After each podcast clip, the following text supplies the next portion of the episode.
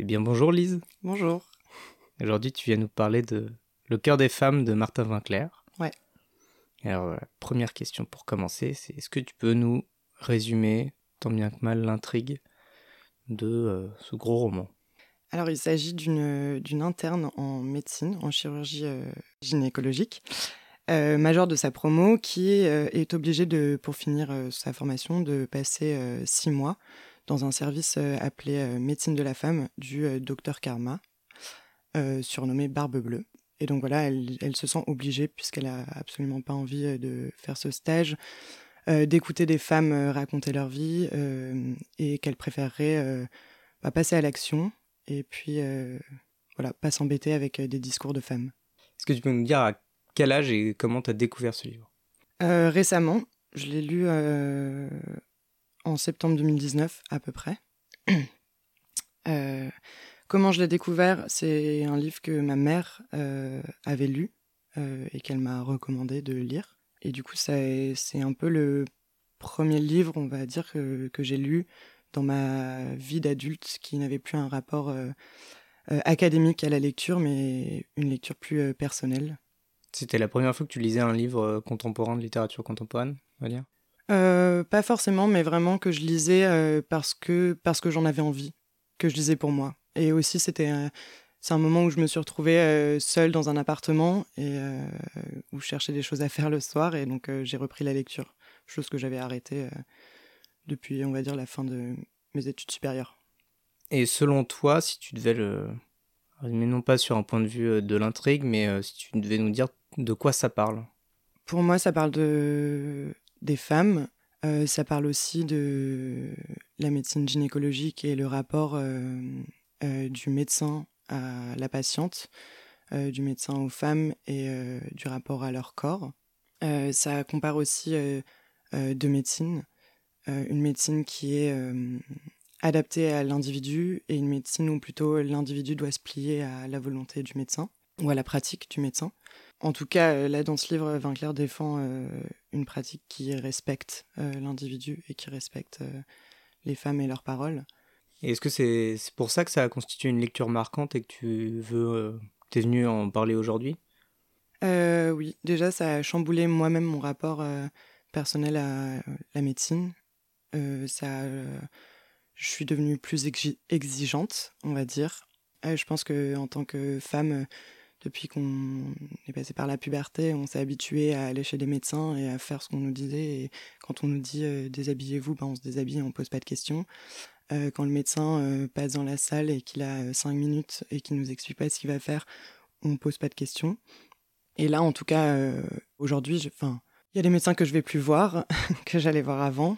Et je suis vraiment dans cette recherche aussi d'une relation, comme Vinclair l'a décrit, entre un médecin qui va, oui, qui va poser des questions, écouter, euh, rassurer, qui va pas seulement euh, parler du corps, mais aussi parler du psychologique, puisque pour moi, les deux sont reliés. Donc c'est une lecture marquante parce que ça a vraiment euh, changé euh, mon, rapport, en tout cas, aussi à mon corps et à, et aux médecins, à la pratique médicale. Le fait que ce soit, euh, ça prenne du temps pour expliquer euh, doucement que que ce soit mis dans une intrigue, que ce soit pas euh, un essai, on va dire, que ce soit un roman, ça a eu un rôle. Oui, déjà, je pense que un essai, en tout cas à l'époque, je- j'aurais pas, enfin, je l'aurais pas lu.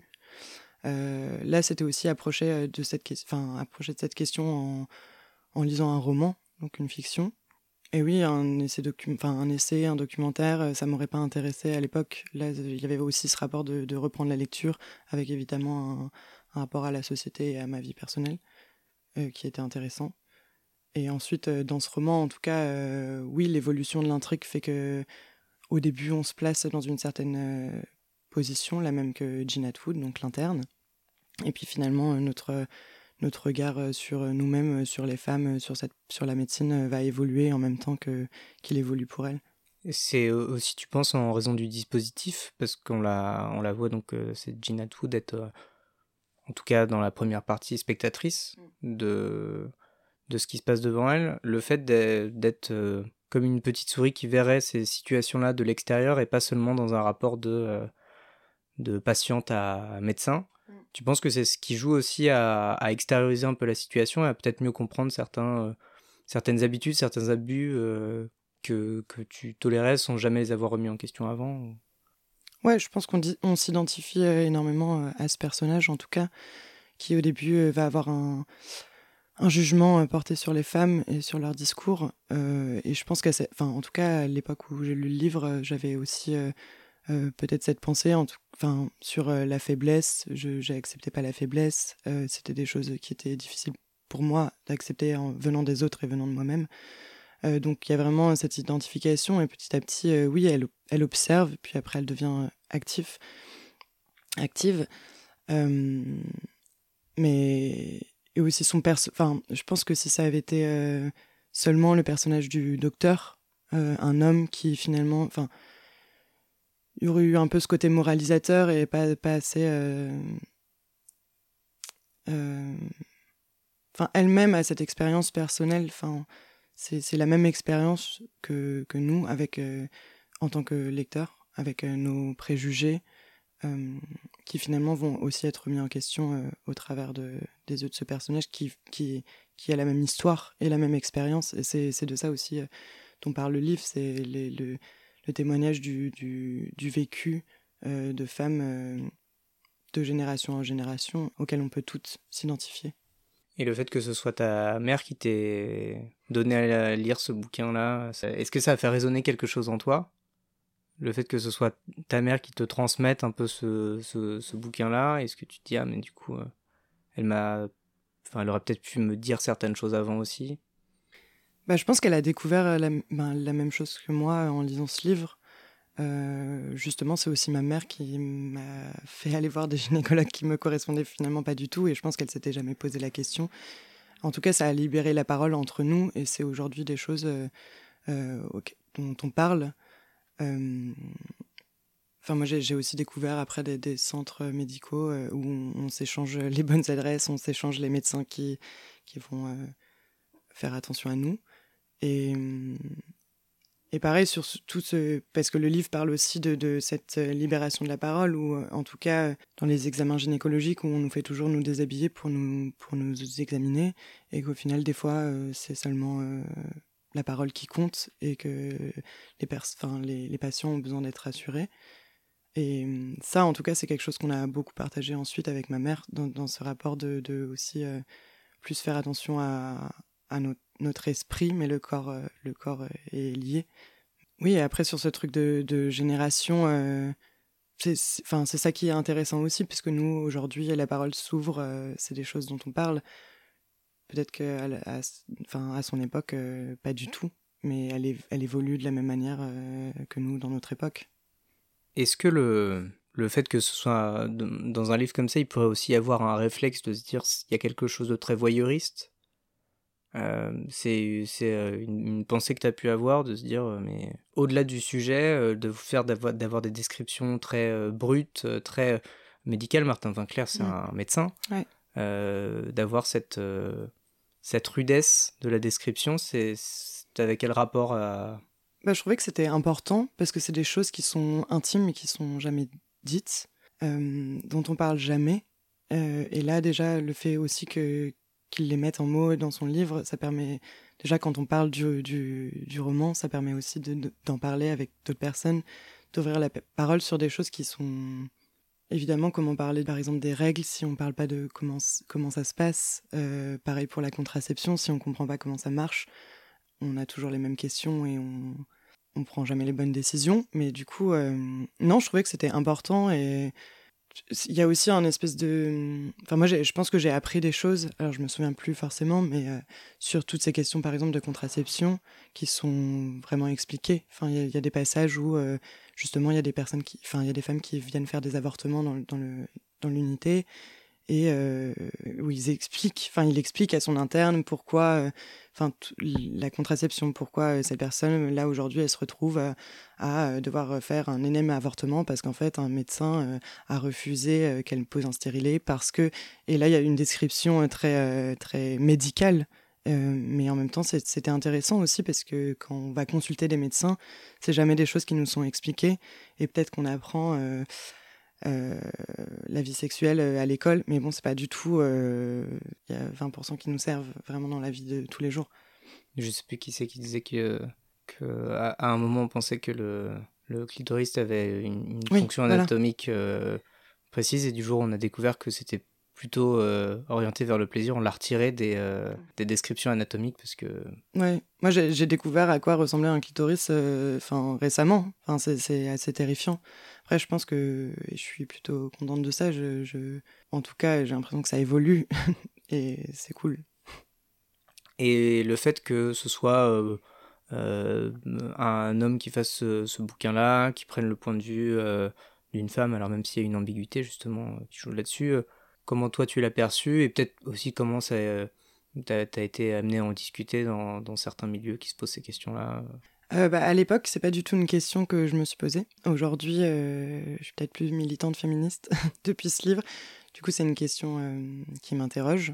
C'est toujours dérangeant quand un homme prend la parole des femmes ou donne, une visibilité à, la parole. Après, on, a, on a quand même dans ce roman des, des témoignages de femmes, des témoignages peut-être retravaillés, mais en tout cas qui viennent du site aussi de Martin Winkler, donc qui a un site internet où des femmes s'expriment avec sur des forums.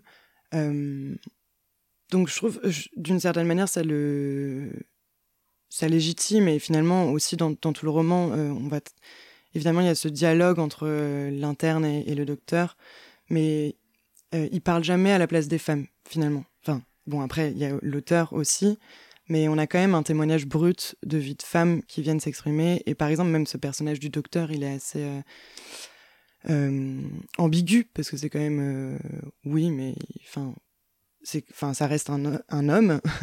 mais même, même le, médecin, dans, dans, les consultations, il y a beaucoup de dialogue.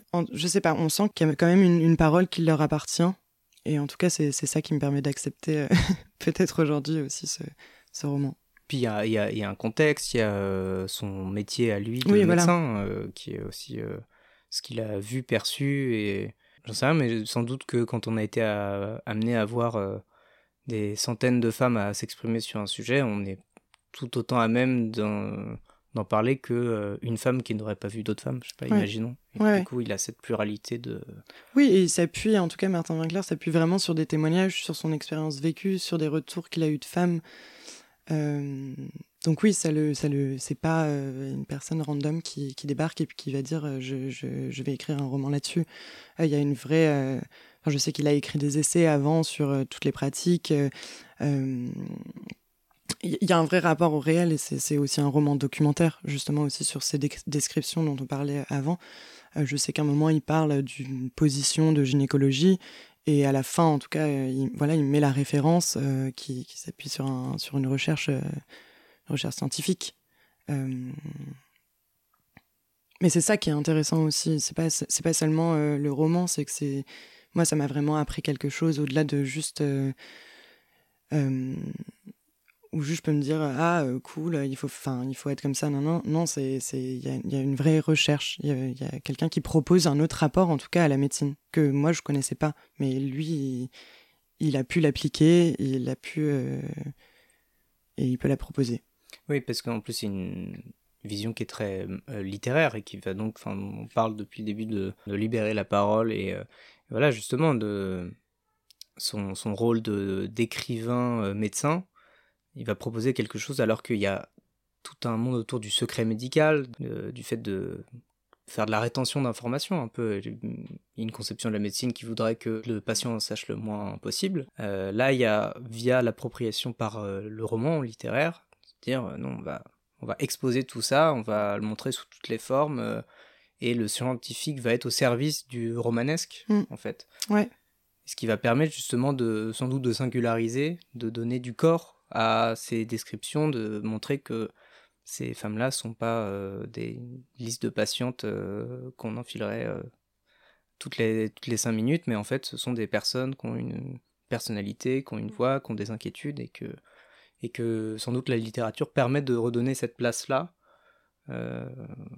par rapport à une médecine qui pourrait être froide. Est-ce que tu dirais qu'il y a il y a une aujourd'hui toi, dans ta perception euh, du monde et, euh, et, de tout ce qui s'ensuit, un, accompagnement encore du bouquin où tu as l'impression que ce que ça t'a montré à excéder un peu les limites du livre et et t'occupe l'esprit de manière à dire il faut que je fasse attention à la parole de, des personnes en face ou quelque chose comme ça? Ou alors est-ce que tu as des moments précis du livre qui te reviennent en tête parfois? Oui, j'ai des moments précis du livre, mais plus par rapport à moi, ma, pratique personnelle. Après, en tout cas, aussi par rapport à moi aujourd'hui à mon féminisme, je le vois, il est très axé sur le corps aussi. Et par exemple, bah, je fais partie d'une chorale féministe. Euh, et en faisant des résidences, je me suis rendu compte aussi à quel point, euh, ce, enfin, en tout cas, il y avait une violence du corps qui pouvait s'exprimer parfois. Et, euh, c'est ça qui. Enfin, je ne sais pas si ça vient de, cette lecture où j'ai repris conscience que. oui, mon, corps m'appartient, que j'ai moins fait attention à, ce corps pour le cacher, pour me protéger. Et aujourd'hui, il y a, enfin, je suis encore dans, dans ce, cette réflexion sur, euh, voilà, au-delà de, la, de, la, médecine, sur, euh, sur cette réappropriation du corps. Mais je pensais aussi, euh, enfin, par rapport à ta question tout à l'heure sur les, descriptions, mais par exemple les règles. Enfin, ça arrive une fois par mois dans la vie d'une femme. et enfin, il y a des personnes qui savent pas quelle couleur ça a. Enfin, du coup, je trouve que c'est important. Moi, j'ai regardé la télé, c'est bleu. Oui, c'est ça. Mais du coup, c'est, c'est, en fait, c'est important de, de, de, de, de, plus euh, invisibiliser aussi le corps. Et je pense que, parce que je me souviens que le titre, je me souvenais plus, s'appelait Le cœur des femmes ou Le corps des femmes. Mais, mais c'est ça qui est, c'est, c'est, il y a le corps et il y a la parole. Et ça va ensemble. Parce qu'en même temps, il y a aussi tout un rapport à l'intime. On pourrait, pourrait se, se dire euh, de l'autre côté euh, que de vouloir absolument montrer, c'est aussi de montrer d'une certaine manière et que c'est euh, c'est une autre manière d'invisibiliser en fait que de surmontrer le corps parce que d'aucuns pourraient dire que le corps féminin est présent partout. Mmh. mais, mais là, il est vraiment présent sous des termes médicaux. Ce qui, ce qui, ce qui permettrait techniquement d'effacer tout type de jugement, du coup la, perception médicale d'un corps, on va pas savoir chercher à savoir s'il est beau, moche, euh, on va dire. Euh. Bah, on devrait pas. et c'est, enfin, c'est marrant parce qu'après dans, le livre, enfin marrant ou non, mais il y a quand même à aucun moment ce jugement sur euh, le corps. C'est, c'est vraiment plus sur sur la parole et au, début du, roman. Enfin, c'est vraiment ça, c'est Gina Twood qui l'interne qui, qui veut absolument pas entendre des femmes parler euh, de leur vie, euh, l'impression qu'elles mentent euh, aux médecins, que qu'elles font que se plaindre, que enfin oui, raconter leur vie. Et le jugement est, beaucoup beaucoup plus sur sur ce mensonge et par exemple il y, a une phrase qui, qui, ressort souvent mais où le médecin lui dit mais en fait comment comment pensez-vous soigner des, des femmes et des hommes si vous pensez tout le temps enfin si vous partez du principe qu'ils mentent? C'est euh, le, postulat de toute la série Doctor House. J'avais été très marqué par le fait que Doctor House passait son temps à répéter que tout le monde ment. ah ouais, mais il s'appuie vraiment dessus et c'est. Il n'y a ah. pas de remise en question de. Ah, il se trouve que la série a fait en sorte qu'il ait souvent raison. Parce que les gens, euh, ils n'osent pas dire un truc parce qu'ils en ont honte et. Euh, et puis en définitive, bah, il finit par faire cracher le morceau. Et puis bah, c'est pour ça qu'ils avaient mal, c'est parce qu'ils ne disaient pas ce qu'ils avaient vraiment. Mm non pas parce qu'ils mentent. Euh, enfin voilà, mais c'est vrai que dans le rapport au corps, à l'intime, on pourrait justement ne pas avoir spécialement confiance et, de, de bonne foi ne pas vouloir dire quelque chose parce que bah, c'est à soi, enfin, c'est hyper, euh, hyper intime quoi. J'imagine que ça doit être pour ça que les certains médecins euh, ou Jean tout dans le livre part du principe que les gens mentent. Ouais. Mais je, je crois que, enfin, il y a un passage, euh, alors je me souviens plus très précisément, mais où il dit que peut-être que euh, que les femmes peuvent mentir, mais mais qu'il faut savoir, en tout cas, les accompagner, faire euh, justement, c'est la réalité de, de, de, leurs mots. Et après, moi, en tant que patiente, je, me rends compte aussi des fois, enfin, nous-mêmes, du coup, on, des fois, on sait plus si si on ment, si on ment plus, si on a vraiment mal, si et, mais mais c'est ça qui est, enfin pour moi en tout cas, je, je, je défends euh, le fait que le psychologique soit si important aussi dans, dans le rapport au corps. Euh, moi, je suis allée voir des médecins, euh, voilà, ils vont te, ils vont te, te filer une boîte de médoc et puis en fait il s'intéresse pas à ce qui ce qui va pas et souvent le psychologique et le corps sont sont enfin sont tellement reliés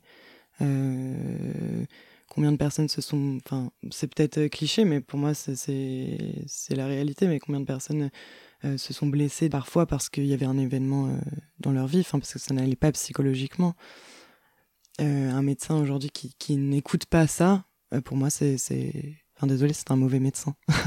Mais c'est ce que dit dans les, dans les petites phrases que j'ai notées de, de Martin Winkler. Il dit les conséquences de ce qu'on fait quand on soigne quelqu'un sont incalculables. Donc il y a aussi cette responsabilité du médecin de ne pas seulement résoudre un problème localement, comme on le ferait dans un bug de logiciel, mais de se dire, euh, mais en fait, y a, c'est un écosystème, quoi. Tout, tout est lié, et donc, si on soigne euh, simplement euh, bah, tel problème, surtout si c'est lié à de l'intime, sans se soucier de l'enveloppe qui est autour et qui vit ce truc-là, on peut passer à côté de quelque chose.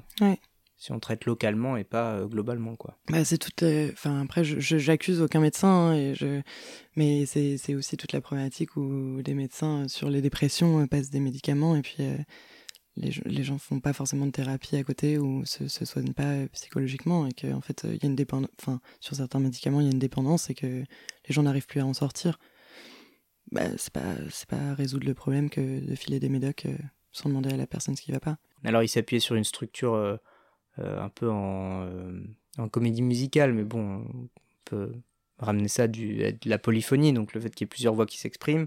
Il dit qu'il utilise une structure de un peu de mélodrame, et c'est vrai qu'à la, à la fin de chaque chapitre, il y a ce qu'on appelle le cliffhanger, donc le fait qu'on veuille euh, savoir ce qui se passe juste après, parce qu'on nous laisse sur, euh, euh, sur un événement un peu marquant, et du coup on se dit, ah merde, qu'est-ce qui va se passer? Ce que permet aussi donc ce romanesque-là, c'est d'aller d'aller ramener au premier plan ce psychologique. Il y a une très longue tradition de la psychologie dans le, dans le, dans le roman, là où dans la médecine, on a pu peut-être se laisser à un moment alors il y, a les deux sens, mais d'une part euh, aveuglé par le progrès médicamenteux, de dire mm. un médicament peut tout soigner, et de l'autre côté il y a aussi tout le XXe siècle, le, siècle de la psychanalyse, euh, avec beaucoup d'interprétations et, euh, et, parfois un peu sortir du domaine médical. On, peut, on traite peut-être moins le patient qu'on le fait parler, ou j'en sais rien, mais donc c'est vrai que le roman permet de canaliser ce truc-là, de donner une vue psychologique et subjective à quelque chose d'objectif qui est le qui est le, le, le, scientifique, le médical, quoi. Et ce qui ramène aussi aux deux manières que tu présentais de traiter euh, un patient, de dire euh, c'est moi qui ai le savoir et euh, c'est lui qui va le recevoir, ou alors c'est en étant à l'écoute que je vais être à même de mieux exercer mon savoir. Et, et, Martin Winkler a clairement pris son, parti du côté justement du, du psychologique. Et je crois d'ailleurs que c'est le c'est un peu un des aspects du, de l'extrait que tu as choisi. Ouais. Est-ce que tu peux nous présenter un peu le moment où on est dans le, dans le roman avant de, de le lire? Euh, bah, On est au début du roman. Euh, c'est la première consultation euh, à laquelle Jean Atwood va assister, donc avec le docteur Karma, surnommé Barbe Bleue. Pour contextualiser, au début, donc elle est très... En fait, elle, déteste cet homme parce que aussi elle en a entendu parler comme un, médecin qui met toutes les femmes dans son lit, euh, qui, euh, qui a un rapport avec ses patientes, enfin, qui a un rapport ambigu avec toutes ses patientes. Et donc là, euh, elle, assiste à une consultation.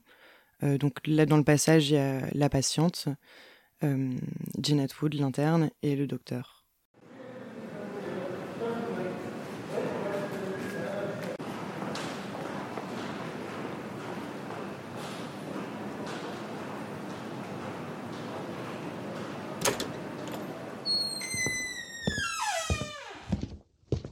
Et là, elle y va franco. Plus envie de tourner autour du pot. Elle sait ce qu'elle a, elle sait ce qu'elle veut, elle sait ce qu'elle attend. Alors elle déballe tout. Sa vie sexuelle, les règles qui viennent ou pas, la pilule qui lui donne des vergetures au sein, l'implant qui la fait grossir, les enfants qui lui pompent l'air, sa mère qui la tanne pour qu'elle cesse de travailler, son mari qui veut toujours quand elle n'en a pas envie.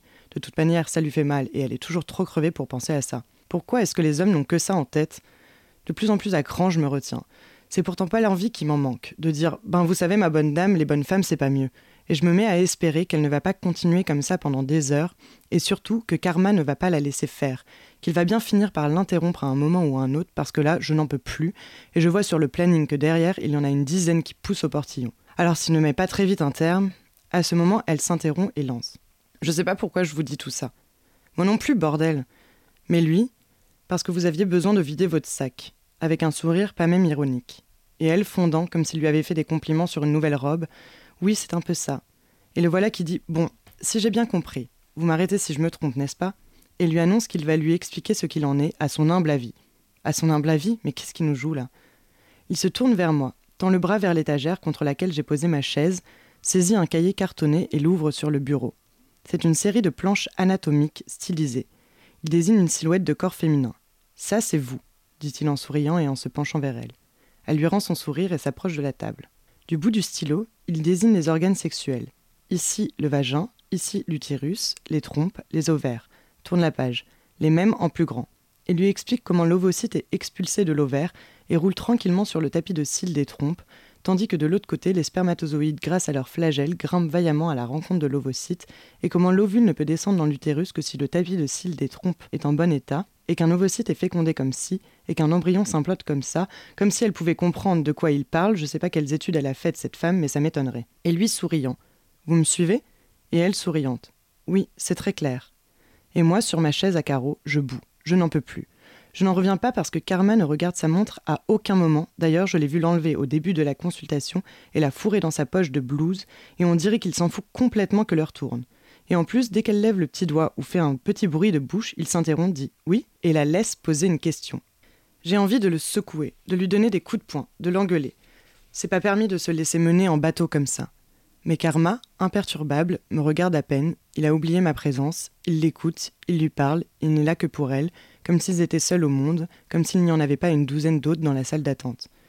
Et pendant que, j'allais dire, la consultation, mais je ne vois pas bien en quoi elle le consulte, là c'est plutôt une conversation entre copines, le bavardage, le va-et-vient des questions et des réponses, des sous-entendus et des allusions, des angoisses et des réassurances, des digressions et des incises se poursuivent, sans aucune perspective de se conclure bientôt, je me mets malgré moi à les écouter, et ce que j'entends dans sa voix à lui, ce n'est pas l'interrogatoire directif qu'on m'a appris, inculqué précisément, vivement conseillé de faire. Et ce que j'entends dans sa voix à elle, ce n'est pas la litanie de plaintes, de récriminations, de revendications qu'on m'a décrites tant de fois pendant mes cours. Aujourd'hui, les filles sont majoritaires dans les amphis de médecine, de sorte que, messieurs, vous qui êtes désormais en petit nombre, vous serez bientôt l'élite de l'élite, car vous saurez mieux que quiconque combien il est difficile d'empêcher une femme de parler. Et ce qu'ils tissent ensemble n'est pas non plus le dialogue de sourds entre une femme débordante qui aimerait pouvoir tout dire sans jamais y parvenir et un homme débordé qui aimerait bien comprendre de quoi elle parle? Non, ça ressemble plutôt à un duo. Un duo improvisé entre une danseuse débutante et un moniteur qui s'approche, sourire aux lèvres, s'incline, la salue, vous permettez, la prend par la taille et la main et l'entraîne doucement sur la piste. N'ayez pas peur, je vais vous montrer, ça va bien se passer. Et en deux temps trois mouvements, l'encourage. Tout ira très bien, faites-moi confiance et les voilà qui virevoltent, lui sans effort apparent, elle soudain éberluée de se découvrir légère et aérienne, comme dans un rêve. Je vois bien qu'elle se demande ce qui lui arrive, si c'est bien la réalité ou s'il faut qu'elle se pince, si elle a bien affaire à un homme qui a le souci de la faire avancer sans lui marcher sur les pieds, sans se formaliser, qu'elle marche sur les siens ou qu'elle trébuche et s'arrête, rougissante, et la rassure en souriant. Ne vous excusez pas, je vous en prie. C'est bien naturel d'être mal à l'aise de parler de ça à un étranger. Et elle, rougissant encore plus, confuse, elle ne sait plus où se mettre, elle fond devant tant de patience, tant de bienveillance, tant de gentillesse venant d'un médecin, c'est inespéré, c'est miraculeux, c'est beaucoup trop beau pour être vrai. Et je sens de nouveau la colère monter, parce que je le vois venir avec ses gros sabots. Comme ça, à première vue, il est bien poli, bien correct, bien délicat. Bien trop. Faut quand même pas rêver, il est comme les autres. Toute cette gentillesse mise en scène, c'est une manière de l'embobiner. Je sais où il veut en venir, je le sais. Je ne le sais que trop bien. J'en ai vu trop des types comme lui. Je les ai trop souvent vus faire, les uns comme les autres, les rudes et les mielleux, les indifférents et les sarcastiques, les froids et les lubriques, les expéditifs et les sadiques. Quelle que soit leur manière de procéder entre le moment où ils font entrer et asseoir et celui où ils referment le dossier et reposent le stylo, ils ont tous la même chose en tête, le même objectif. Ce que les profs nomment doctement l'index vers le ciel, le moment cardinal de toute consultation gynécologique. Cardinal mes fesses. Et je le vois venir, il n'est pas différent des autres, ils ont beau chercher à faire illusion, un homme, ça n'est jamais qu'un homme. Son sourire va disparaître, il va se lever sans un mot, faire le tour du bureau, lui dire froidement Déshabillez-vous, se diriger vers le box d'examen, se savonner les mains et se curer les ongles, pendant qu'elle, abasourdie, tombant de haut, se dépêchera d'ôter les chaussures et la jupe, de faire glisser le collant et le slip et s'approchera de la table. Allongez-vous. Pendant que, le dos encore tourné, il s'essuiera les mains. Installez-vous. Et, pendant qu'elle s'allongera, soulèvera les jambes et posera les pieds sur les étriers, il saisira un doigtier en plastique, l'enfilera sur l'index et le majeur, se placera au bout de la table, posera d'un geste un peu négligent la main sur un de ses genoux pour lui faire écarter les cuisses. Allons, détendez-vous pendant qu'elle, les fesses collées au papier de la table, se tortillera pour oublier que c'est un mauvais moment à passer, tandis que, sans un mot, sans un regard, sans un soupir, une main fermement posée sur le bas-ventre comme pour l'empêcher de gigoter. Allons, voyons, faut pas vous contracter comme ça, ma petite dame. Il lèvera les yeux au ciel ou fermera les paupières comme avant de plonger, et lui fourra d'un coup les deux doigts gantés dans le sexe, et puis, les paupières inspirées ou l'œil vitreux pas concerné, la bouche animée de petites grimaces, il farfouillera en haut, en bas, à droite, à gauche, parfois très très lentement, d'un air à la fois concentré et absent. Vous sentez quelque chose? Parfois, et c'est un moindre mal, très très vite. Et là, Trop vite pour que ça serve vraiment à quelque chose, mais trop souvent, et là c'est vraiment l'horreur, il lui enfoncera les doigts dans le vagin jusqu'à la garde, et fouillera tout au fond comme pour provoquer, déclencher, arracher quelque chose, comme pour lui montrer qu'elle est bien, que toutes les femmes sont bien peu de choses entre ses mains de salopard. Il va quitter sa posture de praticien, soi-disant neutre et bienveillant, et montrer sa vraie nature. Il va sourire, poser son stylo. Bien, je crois avoir compris ce qui vous arrive et j'ai envie de crier à tue-tête Ne la touchez pas, ne nous touchez pas, de quel droit posez-vous vos sales pattes sur moi, sur elle, sur nous comme ça? De lui sauter dessus pour l'arrêter, et lorsqu'elle l'entend dire Alors si vous voulez bien, elle se lève comme une brave petite chose, bien dressée, résignée, déjà prête à tout abdiquer entre ses sales pattes, et je me sens si mal que j'ai envie de hurler Non, mon salaud, elle ne veut pas! Mais au moment où elle cherche où elle va poser son sac avant d'ôter son pull, Karma lève les mains comme en protestation, sourit et d'une voix douce sur un ton surprenant l'arrête. Non, non, je vous en prie, restez assise. Et elle, stupéfaite. Je croyais que vous vouliez. Vous examiner Pas tout de suite. Rien ne presse. D'abord, je voudrais vous expliquer ce que j'en pense, et voir si vous aviez d'autres questions à me poser, d'ailleurs. Et tandis que mon cœur tambourine à tout rompre, je le vois se tourner vers moi, poser la main sur mon bras, et je l'entends demander Mademoiselle, pardon, docteur Atwood, avez-vous des questions à nous poser? Alors j'ai choisi cet extrait déjà par, euh, par rapport à ce, cette histoire du déshabillement et que finalement euh, ça n'arrive pas dans cette scène. Aussi, c'est un extrait euh, qui marque euh, où il y a vraiment un changement dans aussi le la perception ou, le personnage de, de Jean Atwood. Voilà, au début, elle est, elle est agacée par l'histoire de cette femme et puis finalement, elle se rend compte que c'est pas, c'est pas ce qu'on lui a appris, que finalement c'est, comme elle dit, un duo. Et donc il y a vraiment ce, cette écoute du médecin qui, qui aussi pousse la, femme à, parler et qui, et qui la laisse parler. Et puis tout d'un coup, euh, elle, elle, euh, elle se dit qu'en fait c'est une stratégie du médecin pour euh, finalement une agression enfin sur, sur la table d'auscultation. Et en tant, que, en tant que lecteur, on a exactement cette même... on s'identifie énormément au personnage. Enfin, justement, je parlais au début de, de ce mépris qu'on peut avoir aussi en tant que lecteur voilà, de, de, de, se dire bon bah ouais qu'est-ce que, enfin, elle est venue, elle est venue pourquoi? Et puis euh, finalement de, de, se dire ah ok, euh, enfin le médecin oui il lui pose des questions et là sur, sur toute la tension de où, où Gina Atwood pense que pense qu'il va se passer ça. Euh, enfin moi je me souviens que j'étais exactement, je, ça me dégoûtait. Enfin je, je pensais que, enfin je sais pas, je me visualisais la scène et il y a un espèce de, retournement de situation à la fin qui est assez, euh, qui, pour moi marque le début aussi de, toute la réflexion ensuite sur, euh, sur la médecine. Et en même temps, ça reste un passage qui, est en même temps ambigu parce que à la fin, bien que le médecin, enfin voilà, il lui dit pas non plus euh, au revoir, vous vous déshabillez pas. Il lui dit ça peut arriver ensuite. Donc on est quand même dans, on est toujours pas adhéré non plus en tant que lecteur à ce médecin. Euh, on commence un peu à comprendre euh, même pas en fait. Je, crois que à, ce moment du, roman on, on, comprend même pas. On est dans la même découverte euh, que le que Jean Atwood.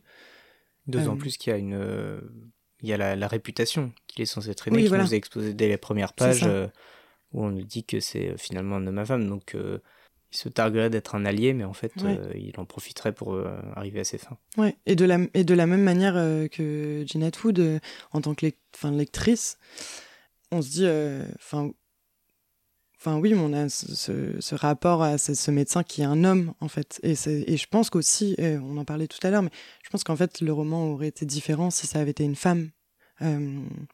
Parce que évidemment, moi en tant que lectrice, j'ai pas non plus confiance en ce médecin qui débarque en disant que qu'il a un rapport particulier à ses patientes. Cela dit, il ne débarque pas, il, il procède. Il n'expose euh, pas que euh, lui, euh, c'est un médecin qui n'est pas comme les autres et qui va faire différemment. Il fait juste différemment. Oui, mais au début du, en tout cas au début du roman, il n'y a, pas du tout sa voix et il n'y a pas du tout justement. Là, c'est vraiment la première consultation. Donc au début, c'est juste des des, des oui-dire sur la pratique de, de ce médecin et et en fait, on s'attend pas, je, je, pense de la même manière que, que le personnage, mais on s'attend pas à ce qu'il y ait une médecine différente. Il y a une ambiguïté qui est intéressante, c'est celle de celle de Jean Atwood. Mm. Parce que précisément là, on... alors il y a toute une, ambiguïté sur, euh, sur son genre au, début, parce qu'on a c'est elle qui parle, mais il n'y a, a, aucun indice de, genre. Et, euh, et, précisément dans cette situation-là, elle est dans cet entre-deux-là.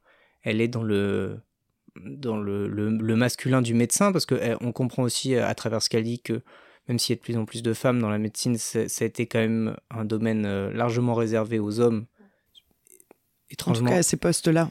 Oui, et puis surtout, même dans la gynécologie, une pratique euh, où, euh, pour le coup, la, la femme est objectivée au point qu'il y a des tests. Alors, dans le chapitre suivant, où elle dit qu'elle a refusé de faire des, des exercices de pose de stérilet sur des femmes qui sont endormies. Euh, donc elle est, euh, elle est en tant que médecin du côté de ce masculin-là et euh, en tant que femme du côté de la patiente. Et on sent qu'il y a un peu une espèce d'ambivalence où elle a un peu du mal à se décider parce que à certains moments on est tenté de se dire qu'elle méprise cette patiente là et à d'autres qu'elle va mépriser l'autre enfin le médecin en disant mais oui en fait c'est juste un gros dégueulasse d'un côté c'est encore des racontars de bonnes femmes et puis de l'autre côté c'est mais tu fais tout ce blabla là juste pour pouvoir la pénétrer euh, sous prétexte d'examen médical. Quoi. Mais en fait, c'est aussi euh, entre ce qu'elle ce qu'elle a appris et en fait son expérience personnelle. Et, là, justement, son expérience personnelle, et c'est à ce moment-là qu'elle retourne aussi, euh,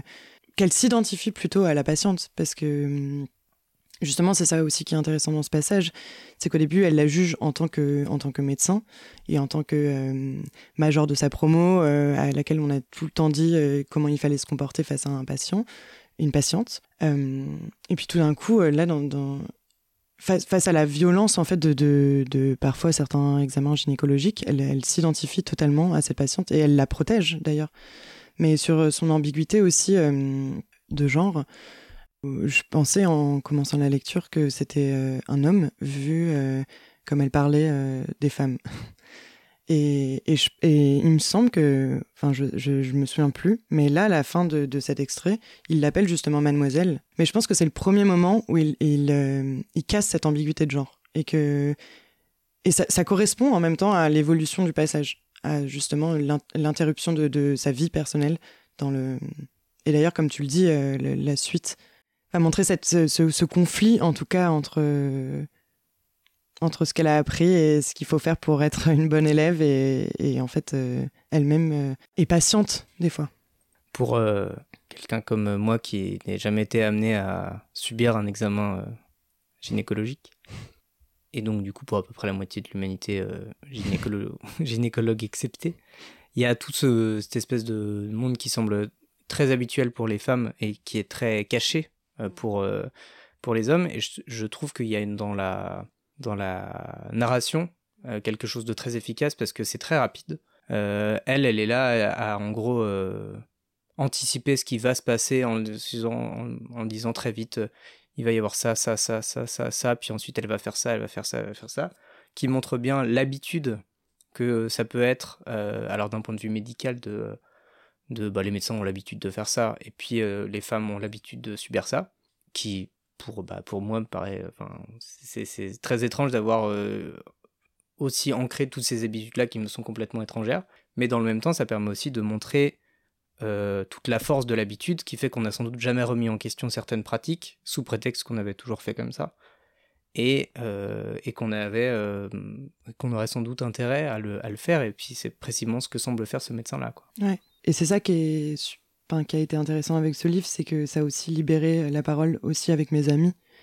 Et que du coup, j'en ai aussi beaucoup parlé. J'en ai parlé avec des amis médecins.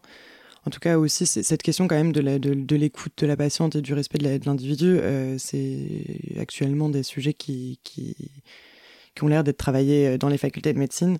Le, fait de voir la narration au, service de, de la représentation de l'habitude euh, c'est quelque chose qui, toi, en tant que lectrice, ça a pu te marquer en disant. Euh, enfin, tu te retrouvais dans tous les mots qui étaient présents, et dans le même temps, ça te montrait à quel point c'était peut-être plus la force de l'habitude qu'une euh, véritable raison d'être, quoi.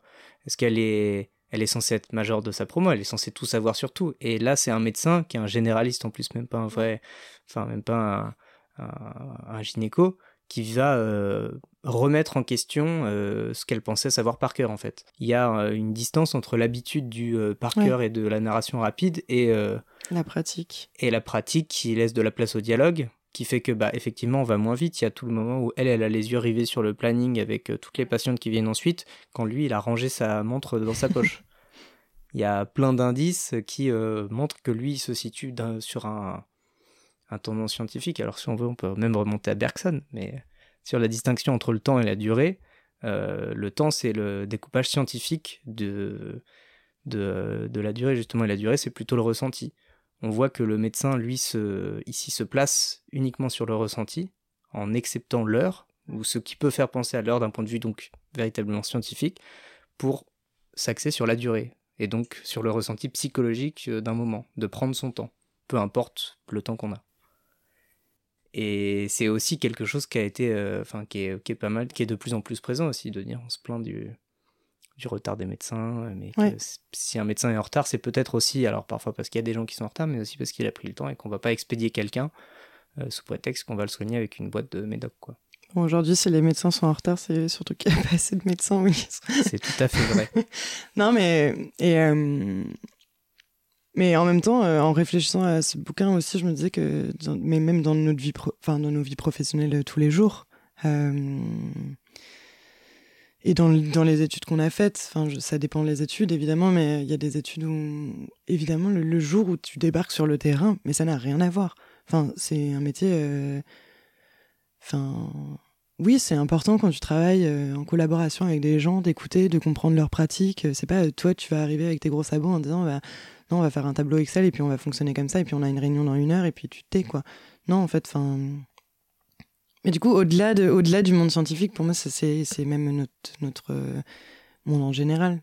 C'était, t'avais déjà commencé à travailler quand t'as lu ce bouquin? Non.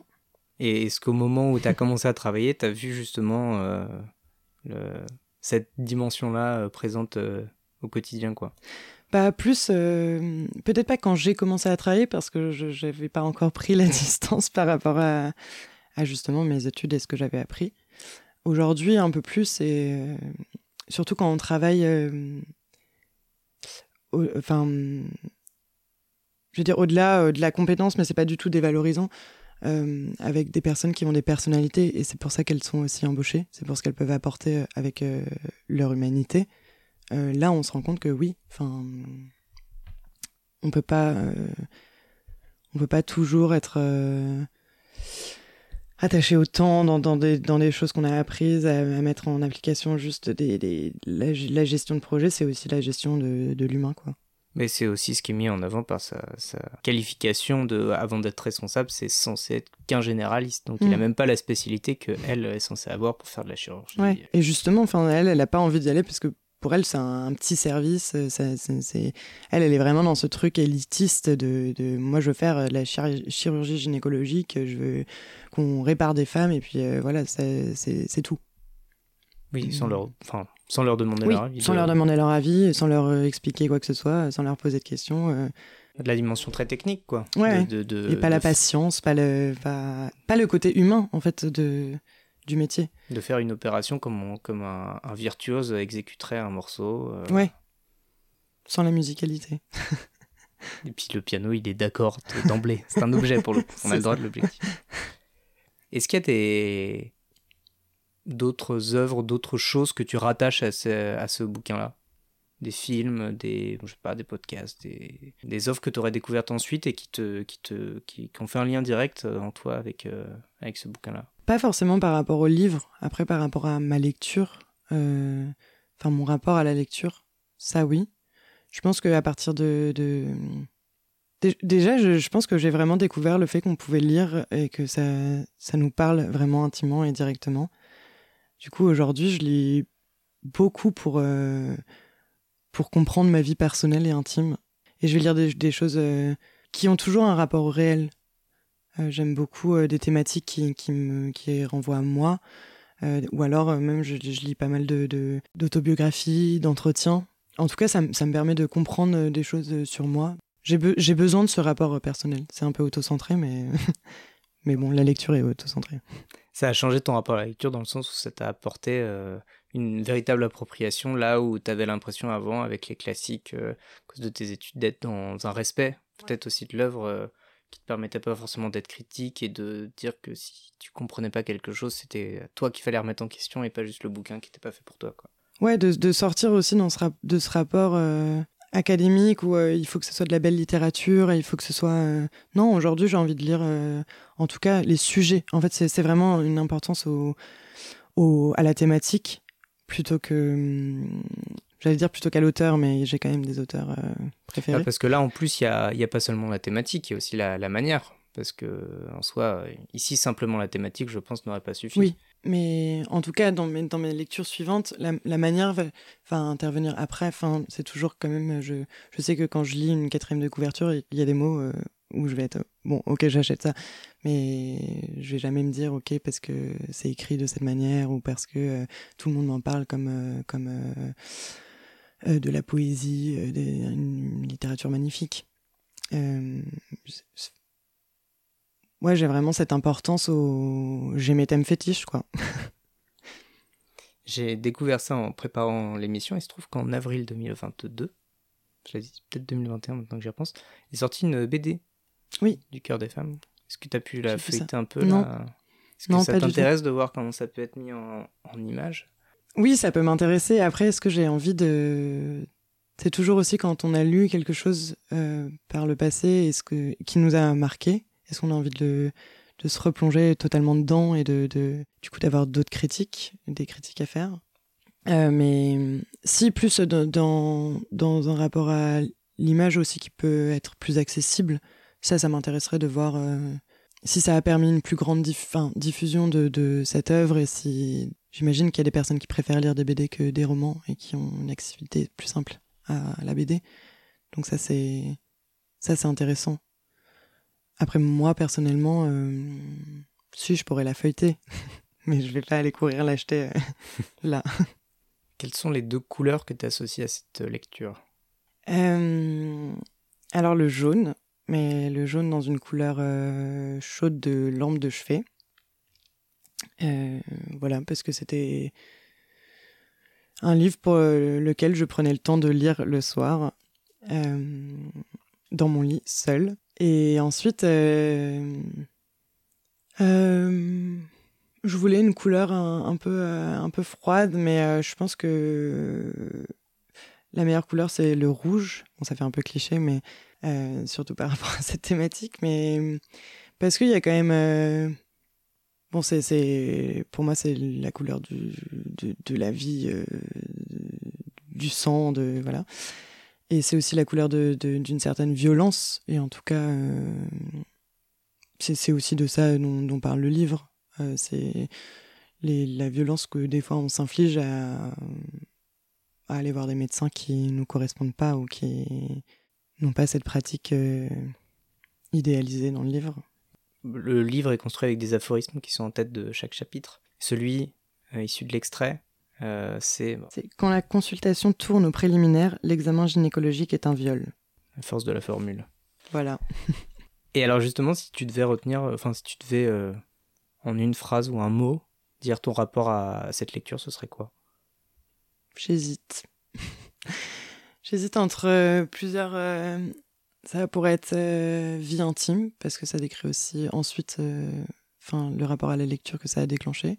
Ça pourrait être violence, parce que c'est aussi une énorme remise en question euh, de moi-même. Donc voilà, plutôt le deuxième mot, violence. Et pas prise de conscience, c'est plutôt violence. Bah, hum, Si, ça pourrait être aussi, mais mais prise de conscience, ça décrit pas assez euh, suffisamment le ce que ça bah, les, les violences de certains examens euh, médicaux. Et euh, la petite question un peu plus, je sais pas, complexe, mais à qui est-ce que tu conseillerais ce livre? Mais j'ai l'impression que la question serait plutôt à quel âge, à partir de quel âge tu mmh. conseillerais cette lecture? Bah déjà, à qui euh, Moi, je l'ai conseillé à tous mes amis. Alors, bon, je crois qu'aucun ne, ne l'a lu. Mais bon, chacun son rapport à la lecture. Euh, je l'ai beaucoup conseillé aux personnes euh, aussi qui sont en études de médecine. après, parce que ça m'intéressait aussi d'en discuter avec eux directement. Et à quel âge bah, Je dirais, pour toute femme qui commence les examens gynécologiques, c'est voilà, qu'elle parte avec euh, un bagage où peut-être elle a la possibilité de savoir euh, ce dont elle a envie. Et, justement, je disais de ne pas forcément aller voir euh, la gynéco de sa mère, parce que des fois, c'est pas c'est pas parce qu'elle s'occupe de, de, sa mère que c'est la meilleure gynéco. du coup, pour terminer, est-ce que tu lis quelque chose en ce moment et quelle est cette lecture? Alors, je lis. Euh, enfin là, je, fais une pause, mais je lis. J'ai acheté le livre et commencé le livre de Nicolas Mathieu, le nouveau livre, euh, Connemara. Et j'en suis qu'au début, et je trouve très peu de temps pour euh, lire, malgré le fait que je pense que j'ai plein de temps et que juste je me pose pas suffisamment pour lire. Euh, mais voilà, c'est. J'avais beaucoup aimé son roman Leurs enfants après eux, et du coup j'ai eu envie de, de continuer sur cette lancée. Bien, merci beaucoup. Merci. Et puis euh, à bientôt. À bientôt. Ce fut à l'école déjà qu'on fit de nous des concurrentes. On se regardait chien et chat, on détestait les redoublantes. Souffre, douleur ou bien faillotte, on se poussait toujours plus haut. On s'arrachait les bonnes notes, on pleurait devant le tableau. On aurait pu rester frangine, ça nous aurait gagné du temps coude, j'imagine qu'il n'aurait pas fallu longtemps pour qu'on soit toutes aussi bonnes, malgré les pionnes et les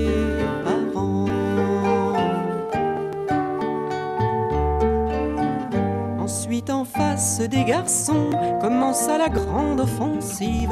On se fabriquait des façons, des rendez-vous sur l'autre rive, et grande bringue ou blanche-neige, c'était à qui amènerait tous les boutonneux du collège à l'accompagner sur le quai. On aurait pu rester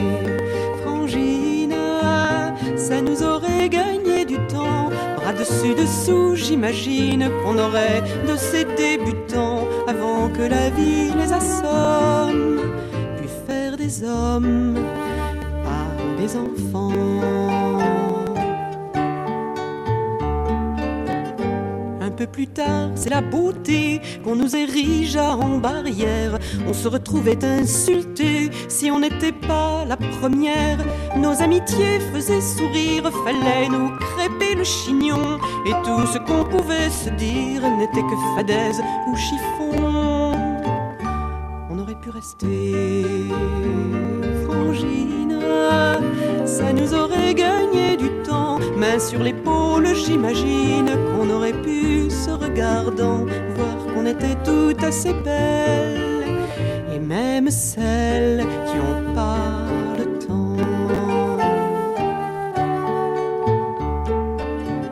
C'est tout pareil dans nos métiers. On nous oppose et on nous monte en épingle pour mieux montrer qu'on se trouve en dehors du compte. Pour peu qu'on dépasse la tête, on est toujours une exception, chacune sur notre planète. Ce qu'on a pu tourner en rond, si on se retrouvait frangine, on n'aurait pas perdu son temps, unissant nos voix, j'imagine qu'on en dirait vingt fois autant et qu'on ferait changer les choses. Et je suppose aussi les gens et qu'on ferait changer les choses. Allez, on ose, il est grand temps.